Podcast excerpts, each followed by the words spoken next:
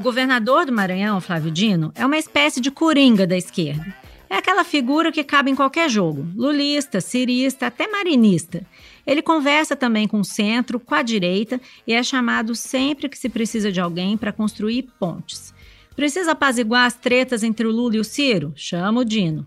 Precisa de um canal com os governadores do Nordeste? Chama o Dino. Precisa procurar o ex-presidente Fernando Henrique para discutir a hipótese de uma aliança para 2022? Tá lá o Dino. Até para Bolsonaro, o Dino serve de coringa quando ele quer atacar a esquerda ou o Nordeste. Aqui, o pior do que o Maranhão. Tem que ter nada para esse cara. Mas nos últimos tempos, Dino não está muito afim de construir pontes, não. A palavra do momento para ele é resistir. Preocupado com os atos bolsonaristas programados para o 7 de setembro e com uma certa letargia em alguns setores da política brasileira, ele tem convocado seus colegas governadores a se manifestarem contra as ameaças de Jair Bolsonaro à democracia. Quando você fica acanhado, amesquinhado, intimidado, é, acovardado, a minoria acha que é maioria. E foi por isso que nós chamamos o Dino para esse episódio. A gente queria saber quais os riscos que corre a nossa democracia, o que esperar das mobilizações de 7 de setembro e a quantas andam as articulações da esquerda para 2022. Você quer saber também? Então fica com a gente. Eu sou a Malu Gaspar e esse é o Malu Taon.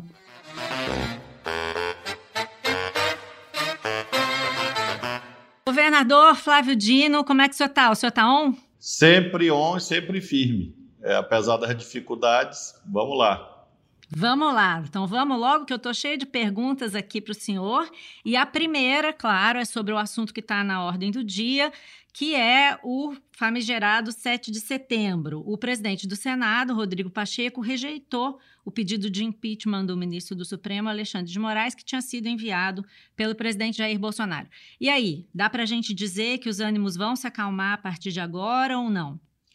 Certamente que não, uma vez que o Bolsonaro, desde sempre, se nutre da polêmica, do conflito, do belicismo, desde o início, desde os anos 80 do século passado, até agora a presidência. Havia uma expectativa de que ele é, exerceria o cargo. A estas alturas, essas expectativas já se mostraram inteiramente frustradas, uma vez que não há política de governo, não há gestão, não há rotina administrativa.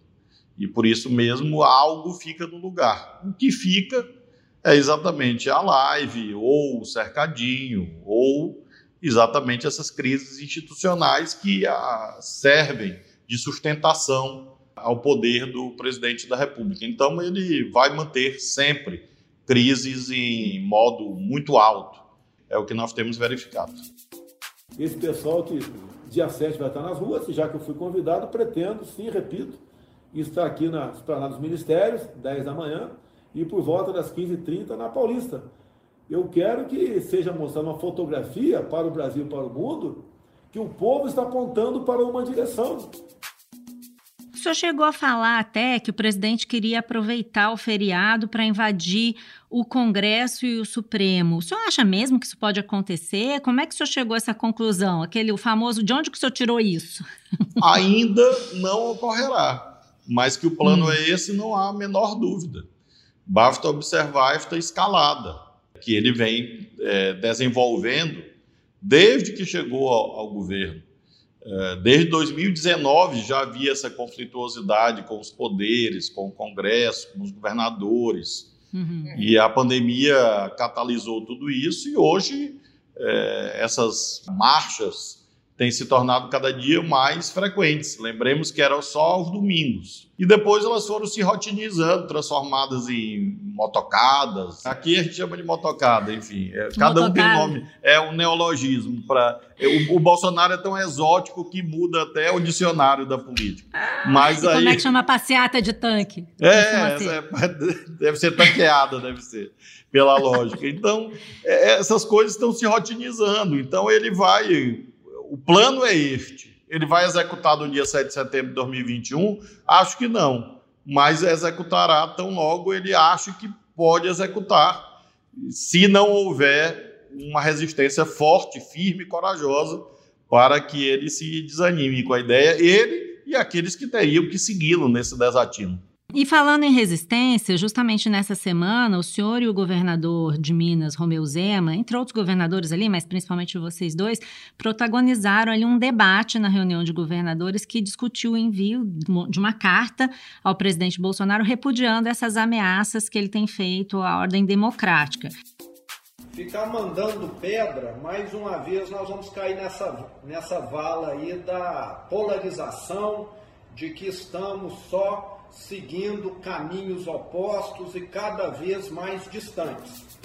O senhor vê uma omissão de setores da classe política diante dessas atitudes do presidente? Certamente e infelizmente há tal omissão. Tanto é que o, o Bolsonaro já praticou dezenas de crimes de responsabilidade e até hoje não sofreu impeachment. Então, essa é a prova mais cabal de que há uma dificuldade na execução daquilo que consta no artigo 85 da Constituição Federal e, na Lei 1079. Então, há, é, infelizmente, uma atitude ou passiva ou conivente de segmentos da política que estão, de algum modo, se beneficiando deste sistema inusitado é, de governança que se estabeleceu no Brasil. Agora, há segmentos que estão ganhando dinheiro com a crise, que estão é, usufruindo de benesses com a crise, e isso tem levado a uma atitude, às vezes, até é, de cumplicidade, eu diria. Então, é preciso romper com isso, e foi isso que eu disse na reunião dos governadores. Há uma crítica à nota de repúdio, pior sem elas. Há uma crítica à carta, notas, pior sem elas, porque parece um silêncio que seria uma forma até de concordância com aquilo que o Bolsonaro prega. Então, eu, nós não conseguimos na reunião do Fórum Nacional, mas conseguimos na reunião dos governadores do Nordeste, por, por unanimidade, um pronunciamento correto, necessário, como líderes políticos, para sinalizar para a sociedade que a democracia é um valor que deve ser preservado por sobre é, essas situações difíceis que o Brasil está atravessando.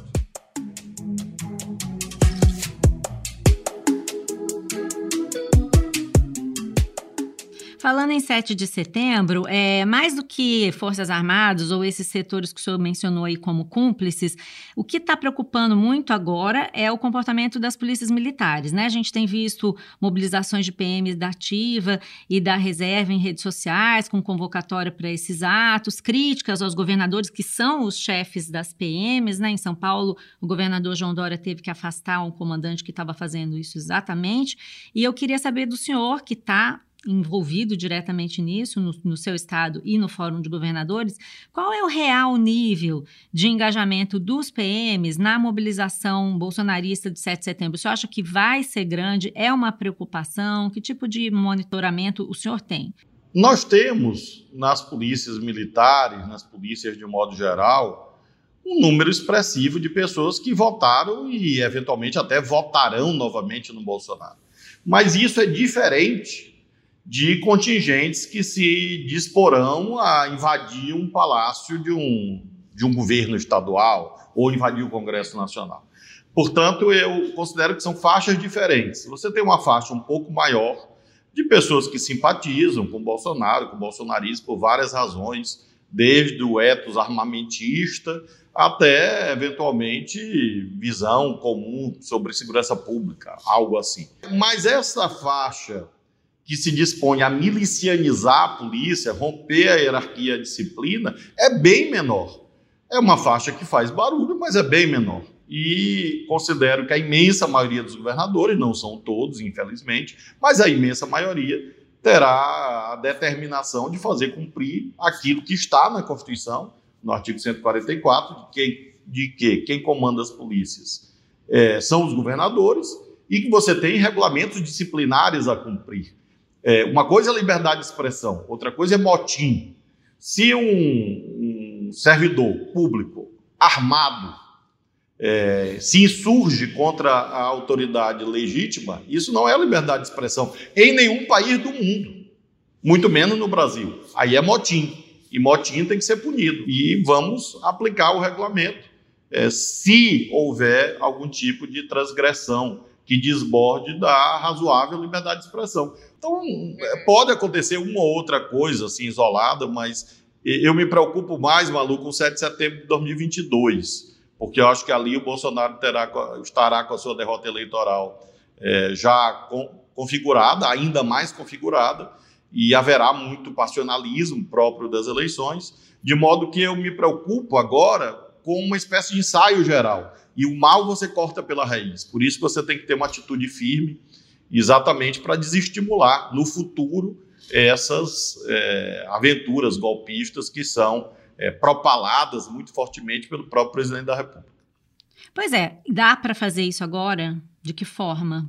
Eu creio que há sinais positivos na conjuntura recente do Brasil. O Supremo tem sido exemplar, a meu ver, na, na contenção de abusos, desde o inquérito das fake news, as decisões judiciais. O Senado evoluiu com a CPI, achei positivo. Então há sinais positivos. Nós temos na federação uma atitude da imensa maioria dos governadores, na sociedade civil, na imprensa, é, do próprio empresariado Acho que a imensa maioria dos militares e das forças policiais não, não embarcam nesse momento em aventuras. Então, acho que o que precisa, Malu, é esta maioria se fazer ouvir. Quando você fica acanhado, amesquinhado, intimidado, acovardado, a minoria acha que é maioria. É a minoria ruidosa, né? Muito ruidosa. É porque ele só tem ruído, ele não tem nada, né? É, é um segmento político oco, que não tem sequer um plano. Qual é o plano para o Brasil? não sabem. Então é, é mais ou menos isso. O Bolsonaro correu, virou presidente, mas ele não sabe o que fazer com a presidência da República. E, e aí ele só tem que fazer ruído. Por isso que essa é uma minoria muito barulhenta. E acho que aí a resposta à tua pergunta é essa: é a maioria se fazer ouvir o tempo todo. Então acho que a atitude é essa, nesse momento. É ter uma atitude ponderada, equilibrada, não entrar em desvario, mas ter firmeza, ter coragem, não aceitar as instituições realmente funcionando, não apenas como retórica, e a sociedade vê que você tem uma maioria de líderes que desejam a normalidade democrática do Brasil tão duramente conquistada. Faltou a gente falar aí de um ator que eu acho que contribui para essa esse avanço, que não coloca os limites, que é o Procurador-Geral da República, Augusto Aras, que foi reconduzido agora para o cargo com uma votação a caixa punch, uma aprovação a caixa punch, né, de 55 votos a 10. Ele contou com votos de muitos senadores da esquerda, inclusive do PT, que deveria, ou supostamente representa a oposição, né, a polarização, o outro lado do Bolsonaro. Como que o senhor explica essa atitude da esquerda? Dá para sustentar um discurso de oposição batendo palma para Augusto Aras? Eu imagino que há leituras relativas à chamada judicialização da política, de que o Aras teria evitado isto, Acabou e, com a Lava Jato. É, com a Lava Jato, enfim, essa, umas leituras que particularmente eu não concordo com elas, não teria realmente adotado essa posição. Por coerência, considero que doravante nada vai mudar, ou seja, o, o a PGR, quer dizer, o Procurador-Geral, não é a PG, PGR, porque uh, também ali a maioria dos profissionais querem desempenhar suas funções, mas o Procurador-Geral da República não será uma força de contenção, como não foi nesses dois anos. Na pandemia, o Bolsonaro perpetrou as maiores barbaridades.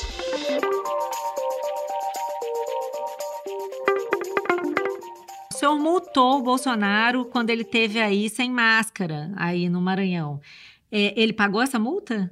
Até agora não, ele foi notificado e para o pagamento, né, houve a primeira notificação que foi para ele se defender, eles apresentaram uma defesa dizendo que ele não sabia, enfim, eu não sei exatamente os termos da defesa, eu não, eu não li, mas ele se defendeu, e aí houve um julgamento, e esse julgamento resultou na imposição de uma multa, e aí ele foi notificado para pagar. Aí ele tem um prazo para pagamento, ele não, não pagando, aí a cobrança vai ser feita na justiça, como é o procedimento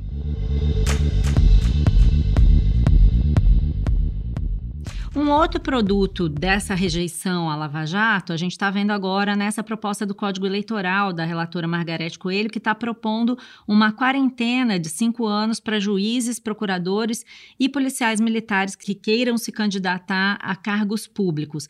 É, eu queria saber se o senhor concorda, porque se tivesse em vigor hoje, isso teria impedido, por exemplo, a sua candidatura, né? O senhor se desvinculou para se candidatar a deputado federal. Como que o senhor vê isso? A, a, minha sorte é que eu era juiz em Brasília e fui candidato pelo Maranhão, então disso eu não posso ser acusado. então, mas, mas aí não sei se o senhor não entraria na quarentena, né?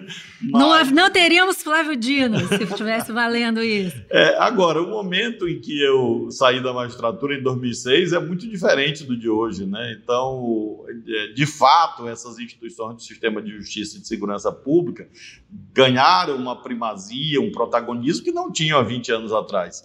Então, hoje, no contexto atual, porque regra jurídica não é, é dogma, não é algo metafísico imutável. A regra jurídica responde a um problema concreto de uma circunstância histórica concreta.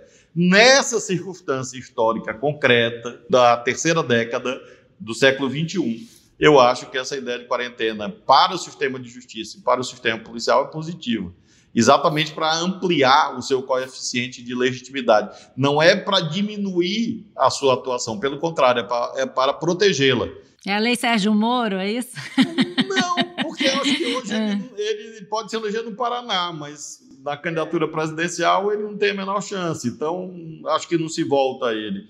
É, ele próprio, pelos seus erros, é, a meu ver, destruiu a sua própria biografia. Mas é, eu considero que é, de um modo geral, positivo no atual contexto, por quê? Porque essas instituições do sistema de justiça e do sistema de segurança pública embasam a sua legitimidade na isenção é, a sua legitimação, como não vem do voto popular, a legitimação deriva da chamada imparcialidade procedimental. Então, quanto mais proteção à imparcialidade, melhor. Acho que nesse momento é necessário. Pode ser que daqui a 20 ou 30 anos não seja. Nós temos países do mundo, Malu, que até admitem juízes serem candidatos e não se afastarem, não, não, não deixarem no a cargo. carreira no cargo. Há países que admitem isso, mas no, no atual momento no Brasil eu acho que seria melhor ter algum tipo de quarentena, independentemente do Sérgio Moro.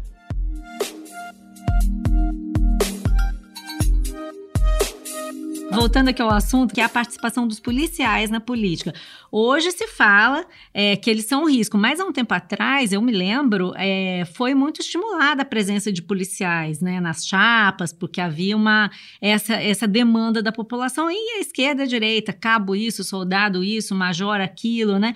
Até que ponto é, os próprios políticos não tiveram responsabilidade nessa nessa situação que a gente está vendo agora, né? Não foi um ovo da serpente aí? Sim, a, a, tua, a tua premissa é correta e acho que se revelou um erro porque colocou a, a, política muito fortemente dentro dessas corporações e isso não é bom por uma razão. É, são pessoas armadas. Esse é o ponto. Então você tem que ter um estatuto jurídico diferenciado. Se a pessoa quiser ter a plenitude dos direitos, enfim, deixa a farda, deixa a arma em casa, enfim, adote outra posição profissional e aí você pode ser candidato. Daí vem outra pergunta, que é já passando para a discussão dessas eleições do, do ano que vem. A gente sabe que o Bolsonaro vai ter muita dificuldade no Nordeste, onde o Lula tem uma popularidade alta, mas também sabe que nesse público, é, militares, policiais, segurança pública, é, evangélicos são uma fatia importante do eleitorado, a esquerda vai ter dificuldade. Vocês estão discutindo uma estratégia para vencer essa resistência e qual é a estratégia possível? Acho que são questões diferentes. É, entre os evangélicos já não vejo essa resistência. O Bolsonaro vai se revelando um sepulcro caiado, para usar a linguagem bíblica. Não tem nada a ver com o Ronaldo Eles continuam caiado. apoiando bastante, né? É, o, mas você vê as pesquisas, inclusive no é Congresso. Meio, é, hoje é meio a meio, quase, né? Você vê nas pesquisas, quando você segmenta. Então já não é o que era antes, que o Bolsonaro tinha 20 pontos da frente. As últimas todas foram mais próximas, empate técnico, meio a meio. Algumas até mostravam o Lula na frente. Porque os evangélicos não são bloco, né? nem na doutrina, nem na doutrina religiosa, nem na atitude política. Às vezes há de novo aquele conceito de minoria barulhenta, um ou outro líder que é mais, mais visível. Mas Acho eu... que é disso que se trata quando se fala em apoio de evangélicos ao Bolsonaro, é mais essa coisa dos líderes é, Sim, alguns líderes, não são todos, alguns de algumas igrejas. Eu ando, conheço bastante, converso com muita gente, e as igrejas evangélicas têm um enraizamento social hoje entre os mais pobres, naquilo que o Papa Francisco chama de periferias existenciais, muito expressivo. E os mais pobres estão sofrendo muito. Então, eu acho que a questão social vai ser a pauta principal da eleição de 2022 e por isso não vejo essa dificuldade toda a colocar em blocos evangélicos. Uhum. É, em relação e policiais? A, a, sim, aí é diferente, né? Em relação aos policiais, esse pessoal de clube de tiro, de aposentados, militares reformados, etc. Aí a dificuldade é maior. Isso aí não há dúvida. Eu acho que nesses segmentos é, tem uma fidelidade bolsonarista maior, mais com aquela nuance que falei há pouco votam, não significa dizer que majoritariamente participarão de uma quartelada, uhum, porque eu acho uhum. que não participarão. Agora, mesmo assim, tem a famosa resistência dos militares ao Lula, que existe, que é um fato, e existe muito essa conversa sobre se. Primeiro, o Lula procurando os militares, que ele diz que não tem procurado, mas a gente, toda vez que fala com, com generais, com interlocutores do, do, do, Exército, eles dizem que tem recebido acenos. E eu queria saber se o senhor acha que o Lula tem que fazer isso e como. Eu acho que sim, até porque quando o Lula foi presidente, não havia uma relação institucional é, em bons termos, né? Essas coisas mudam muito. É, hoje o obstáculo que parece maior vai se dissipando com o tempo, né? Eu não vejo assim o Augusto Heleno batendo continência para o Lula. Isso eu não vejo. Mas já bate pro centrão, tá bom já, já tá rolando, é, tá. Já, é, nesse aspecto, tá... é, nesse aspecto ele mudou rapidamente de convicções. Mas esse Braga Neto batendo continência pro Lula, eu acho que eles vão pegar lá, vão para uma espécie de vala, vala da amargura, vão ficar lá no beco da amargura, se lamentando. Mas acho que não terão assim maior expressão. Eu acho que é possível, sim, ultrapassar isso mediante diálogo, calma, cautela. Uhum. Tá fazendo isso? Ele tá fazendo isso? Bom, eu não tenho aí, Malu, informações sobre isso, assim. Conta uns babados aí pra gente, né? Porque esse Malu tá on senhor falar em on aquilo que o senhor fala em off. Não, entendeu? não me complica, não me complica, Malu. com on, com off, enfim, você tá gravando, eu já não sei mais o que é on, off, eu tô on. O que eu sei é que tem, sim, assim, pessoas dialogando com segmentos e e tem uma acolhida, assim, nesses segmentos mais profissionais, uma boa acolhida, no sentido de respeitar as urnas, alternância no poder. Esse é o obstáculo que está se dissipando? O senhor falou em obstáculo se dissipando. É isso, eu acho que esse é um dos que vai se dissipar. Com mais lentidão, mas vai se dissipar. Tem um outro obstáculo que é dentro da própria esquerda, né? divisão das esquerdas. Né? Na semana que passou, o Ciro e o Haddad protagonizaram uma treta pública, por exemplo. Né? O Ciro chamou o Haddad de super, subserviente, o Haddad respondeu que ele cospe no prato que comeu. Eu considero que políticos que cospem no prato que comeram, políticos que não têm uma coerência na sua trajetória, que mudam de lado, que dizem uma coisa um dia, dizem outro outro dia, eu não consigo respeitar. Se o Ciro quer me ofender no teu programa por causa disso, problema dele. Eu não vou me rebaixar ao nível dele para retrucar o que ele está falando a meu respeito. Mas a verdade é que para a esquerda o ideal seria que não existisse a treta. Dá para acabar com ela? É um pouquinho mais difícil é, em relação ao Ciro, especialmente. Mas... É mais difícil acabar com a treta com o Ciro do que com os militares, é isso? é, paradoxalmente, sim. Porque é. nesse momento, né? Porque o, hoje é assim, muita, muito acirramento retórico, né? Mas é uma coisa mais ali do Ciro, eu não vejo isso no PDT como partido político. Então, acho que vai se isolando. Acho que teve um, um, gesto positivo, que foi o encontro do Lula com o Cid, né? Com o Cid Gomes, que é irmão do Ciro. O senhor chegou a fazer essa conversa entre Ciro e Lula, ou tentar fazer? O senhor foi procurar o Ciro? Não, nunca tive essa conversa com, com o Ciro. Tive uma conversa com o presidente Lupe, presidente nacional do PDT, é, no sentido da ponderação, enfim, do diálogo, e eu acredito que esse é um caminho importante. Quem sabe mais adiante se cria um ambiente melhor. Acho isso positivo, acho isso importante. E por que é tão difícil? É mágoa? É o quê? Isso é mais no terreno da subjetividade mesmo, porque eu, eu me, sempre procuro onde está a divergência programática e não acho. Quando eu debato com o Ciro, dou entrevista junto com ele, às vezes a gente participa de debate, eu não vejo, eu li o livro do Ciro, bom, é isso aqui, você pode ter um reparo aqui, outro ali, uma diferença, mas de um modo geral ele converge mais com o nosso campo, então está mais no terreno das subjetividades. Eu, eu sei da nossa diferença programática com o Dória, com quem eu me dou hiper bem, mas eu sei a visão dele, que é diferente da minha, sobre o papel do Estado, sobre o serviço público, eu, eu, a visão da, sobre a economia. Claro que eu sei as profundas divergências que nós temos com o Bolsonaro e seu falido posto Ipiranga, o Paulo Guedes, o posto que vende gasolina a sete reais. Eu acho até que a Ipiranga tinha que processá-lo por danos morais. O combustível está caro? Não está? Ultrapassou a seis reais. Na refinaria custa um litro de gasolina dois reais. Como é que pode chegar a seis, sete na ponta da linha? Temos alternativa? Temos, mas eu sozinho não tenho como resolver esse assunto. Passa por entendimento com os senhores governadores é, também. E aí, governador, posto Piranga ou governadores?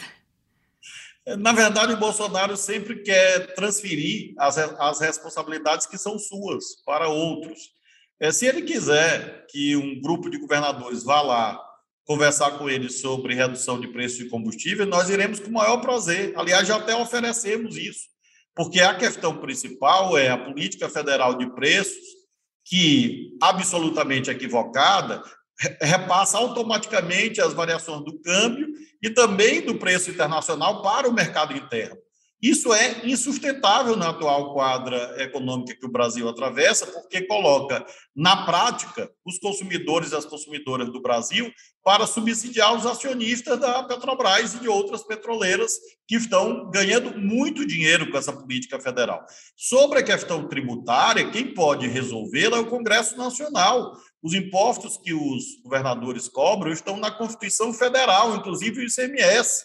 Então, nenhum governador pode acabar com o ICMS no seu estado. Isso é impossível, porque nós temos uma lei de responsabilidade fiscal que diz claramente, o Bolsonaro deveria saber, mas claramente não sabe, que uma renúncia de receita de um, de um estado deve vir acompanhada de um estudo de impacto e de uma compensação é, fiscal. Então, só quem pode mexer na estrutura tributária do Brasil é o Congresso Nacional. Tem uma reforma tributária agora, né? Claro, e é falsa a ideia que esses sucessivos aumentos derivam de reajuste de ICMS, por uma razão simples: os reajustes de ICMS não ocorreram.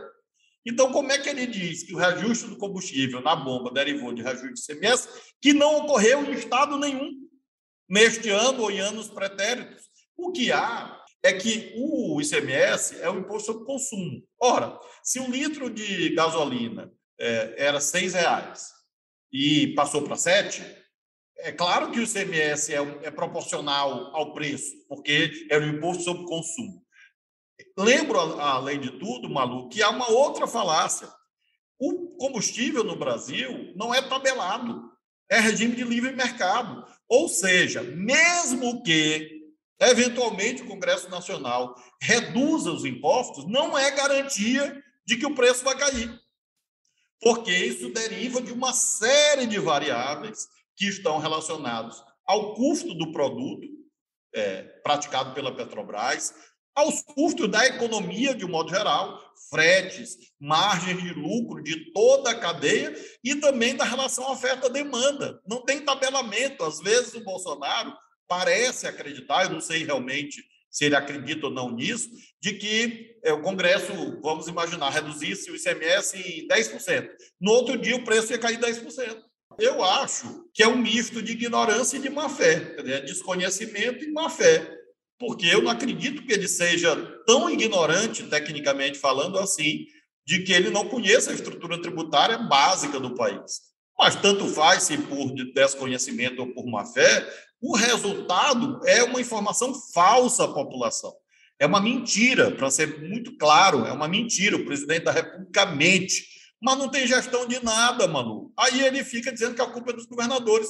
Eu estou me oferecendo, mediante este programa, esse podcast, eu estou me oferecendo. Se o Bolsonaro quiser, eu me comprometo a passar uma semana no Palácio do Planalto, eu, quatro, cinco governadores tratando só sobre mudança de, de, da política de preço de, de combustível. Eu garanto que a gente está de lá com uma solução. Ele respondeu ele ao pedido? Deixa a gente nem entrar. Isso que eu ia perguntar. Aliás, a gente convidou ele, maluco, para uma reunião, ele nunca nem respondeu. Esse eu estou convidando de novo. Esse, esse convite dessa reunião de governadores desse início da semana teve alguma resposta? Ele falou que não ia falar ah. com oposição, né? Porque não ia dar palco para vocês, né? É, mas, mas aí ele podia chamar, nós estamos convidando de novo, agora para tratar de, de, combustível. Ele não disse que está preocupado com combustível, muito bem, chame os governadores, chame, porque ficar mentindo no cercadinho é fácil, né?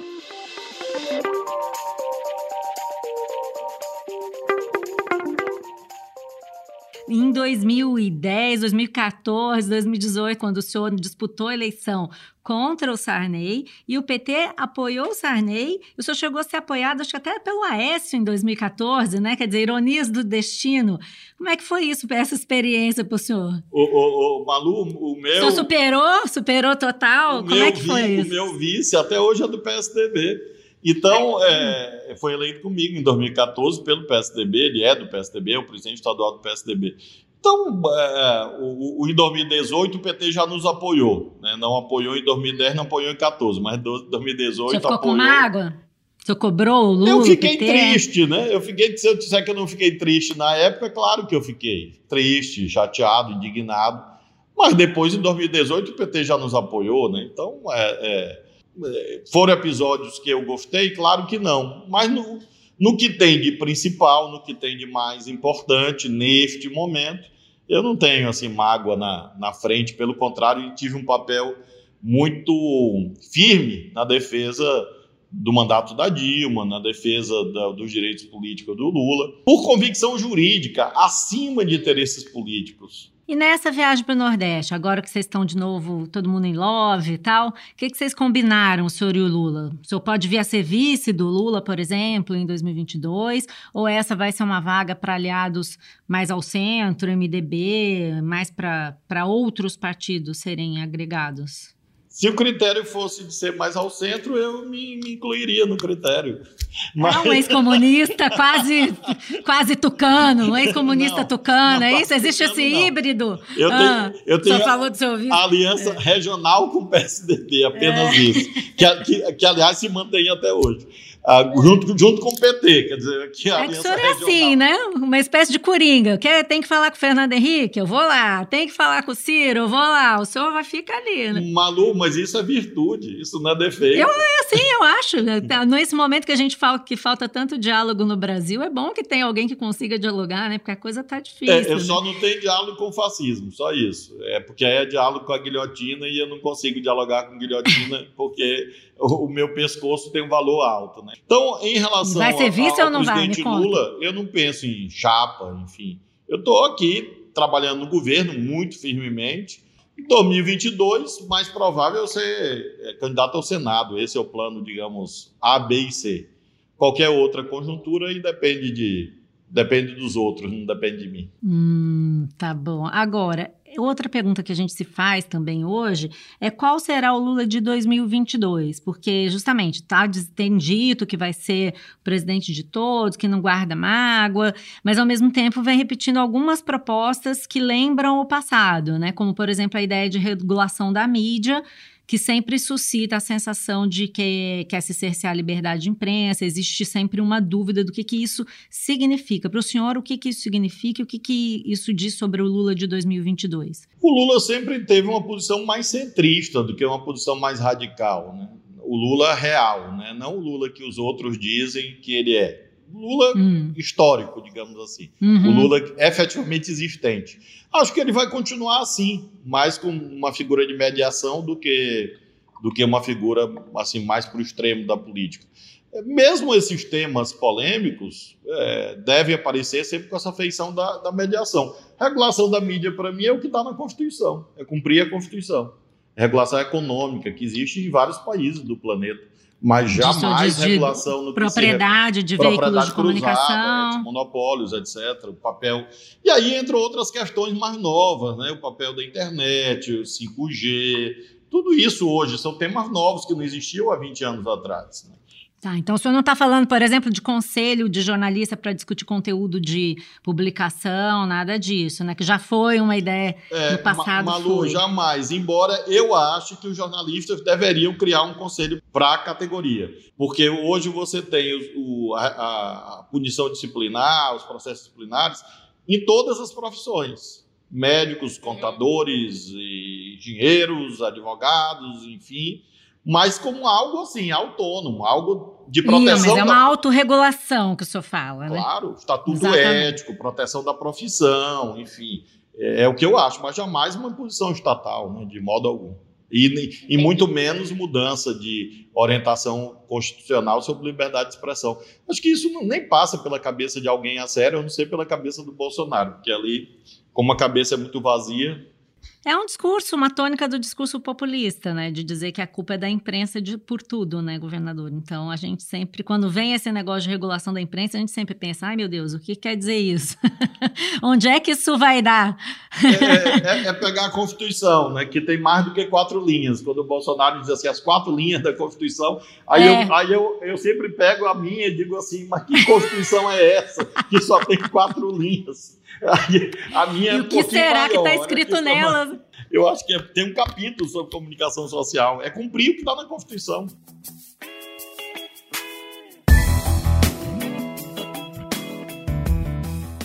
E aí, governador, falando nisso, assim, a gente tem essa extrapolação que são as redes sociais, né? A política teve que se acostumar com isso, principalmente por causa é, da ascensão desse tipo de retórica autoritária e, e, de fake news na política. Né? O senhor, eu acho que tem, não sei, queria um pouco saber sua opinião. O senhor tem lidado com isso de uma forma é, aparentemente eficiente. Né? O senhor tem lá um perfil normal no Twitter e tem outro, que é o Dino Debochado, que responde ali ó, a, os ataques que o senhor recebe, principalmente do presidente Jair Bolsonaro. O senhor também zoa o presidente, os outros adversários também. É, o senhor até fez, faz, de vez em quando faz umas brincadeiras, né? Bom dia, com B de Bolsonaro vai cair. Respondeu a, a, quando ele chamou o senhor de, de governador de Paraíba. Quem é que administra? Conta para mim quem que é o seu Carluxo. Quem que é o Carluxo que administra o seu perfil? Não, não tem, Fala aí. Não tem quem é o Carluxo que administra o Dino debochado? eu, eu conheci tempos depois de ele ter criado o perfil, um perfil que não é oficial, é oficioso, né? E ah. ele cumpre aí um papel no debate, aí é, uma, é um jornalista. Mas não é remunerado do governo, não? De jeito ah, nenhum. De Lembra da Dilma Bolada? Nem o Haddad debochado? Nem, nem meu. E quem administra a minha rede sou eu mesmo. O Twitter ah. sempre sou eu falando, sempre. No Twitter. Não tem a sua equipe digitando. Não, no Twitter não. sempre sou eu. Sempre. De manhã, de tarde, de noite. Até aqui a oposição dizia, mas o governador de, de, demora muito tempo. Eu digo, não, é que eu faço um tweet em 30 segundos, em 40 segundos, não precisa.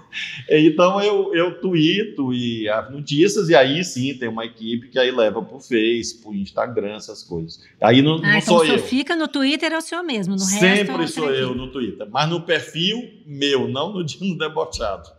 O Dino, o Dino debochado é seu defensor, talvez mais que o senhor mesmo, então. Ah, ah, é, agora o, o, Dino, o, Dino debochado, em vez de quando bota no Twitter dele que eu, que eu vou desempregá-lo, que ele vai perder a função, o papel, porque ah. ele diz que o verdadeiro Dino debochado sou eu.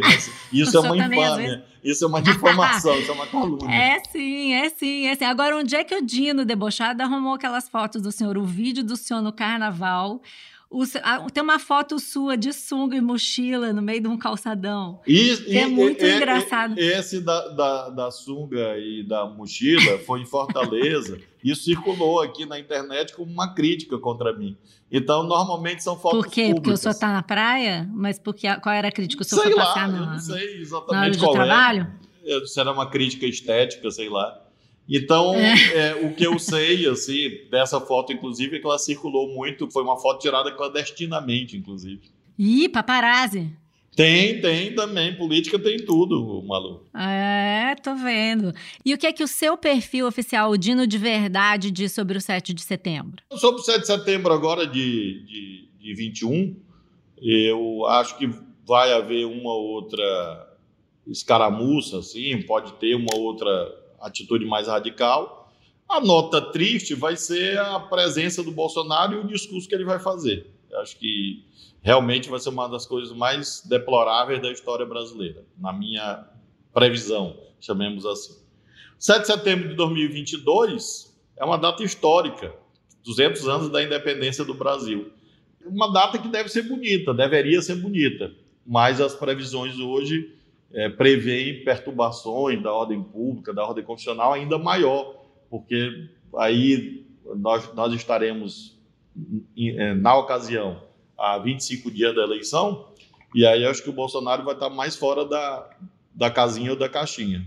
Então, então não eu... dá para debochar. Não tem deboche possível. Não tem deboche possível. Não, não. Nesse caso, não. É, eu acho que a gente deve deixar uma eventualmente uma, uma piada para depois que o, que o Bolsonaro perder a eleição for embora. Aí a gente faz piada. Obrigada, governador. Foi um prazer conversar com o senhor. Obrigada por abrir mão aí do seu tempo. E a gente se fala. Um grande prazer. Um abraço a você e todos que estão nos acompanhando. Até outra hora. Esse foi uma Luta On. A direção foi da Luciana Malini, captação de áudio do Maurício Belli, edição do Vitor Carvalho, produção de Johan Heller e Mariana Carneiro e o desenvolvimento da Ampere Podcasts. Eu sou a Malu Gaspar e encontro você no próximo programa.